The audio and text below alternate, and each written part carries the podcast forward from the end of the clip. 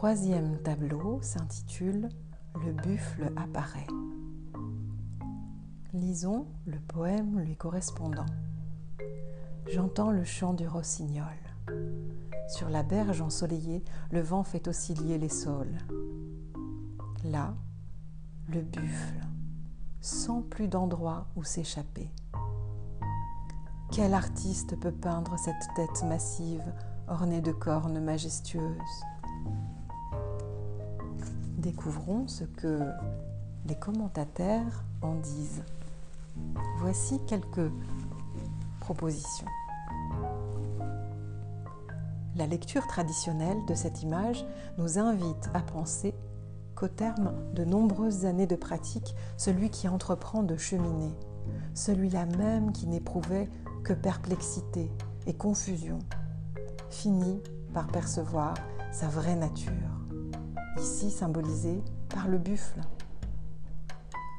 C'est l'image de la première expérience d'éveil qui déchire l'opacité du quotidien et donne à contempler très fugitivement le cœur même de la nature originelle.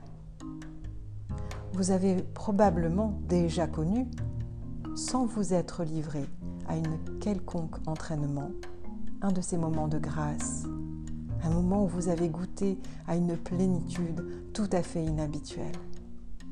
Cela s'est produit à la faveur d'une promenade dans la nature, d'un événement soudain et surprenant, en écoutant une musique, ou même à la lecture d'un livre.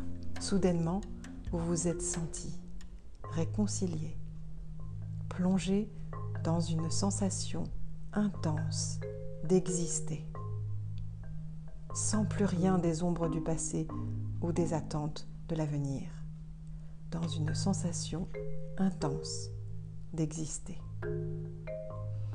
Peut-être avez-vous même ressenti dans votre chair l'unité de vous-même et du monde. Et puis, cette sensation s'est peu à peu estompée. Vous vous êtes interrogé à son sujet. Peut-être avez-vous désespérément tenté d'en maintenir l'émerveillement et la magie, sans succès. Elle n'a vraisemblablement pas résisté à l'usure et l'érosion du quotidien.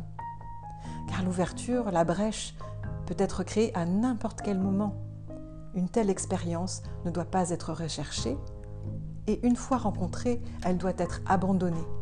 Nul besoin de se gargariser d'une réalisation, d'un éveil. D'ailleurs, il se peut que rien ne se produise jamais vraiment, rien de bien particulier, et c'est bien ainsi, car voir dans sa vraie nature n'est pas une question d'illumination. Il existe en effet une extraordinaire méprise au sujet de l'éveil, et cette confusion est alimentée par les attentes et les fantasmes de l'ego.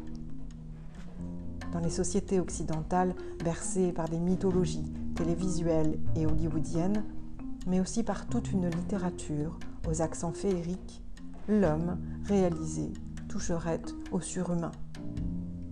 L'image du sage fait l'objet des fantasmes les plus débridés. Car l'éveil est une activité et non un état. L'éveil est une pratique avec tout ce que cela exige et rien que cela. Le buffle, partout présent et vivant, mais indécelable. Et une fois reconnu, il s'échappe. Notre nature véritable, dont le buffle est ici le symbole, ne peut pas être un objet. Elle est tout entière du côté de l'être et non de l'avoir. Vivre de façon éveillée, qu'est-ce que ça veut dire? Pouvez-vous répondre? Est-ce si simple à qualifier? Et si la difficulté à répondre vous suggérait qu'une telle vie est de l'ordre de l'émerveillement, de la découverte permanente plutôt que de l'application de principes rigides de vie Comment vivre l'émerveillement?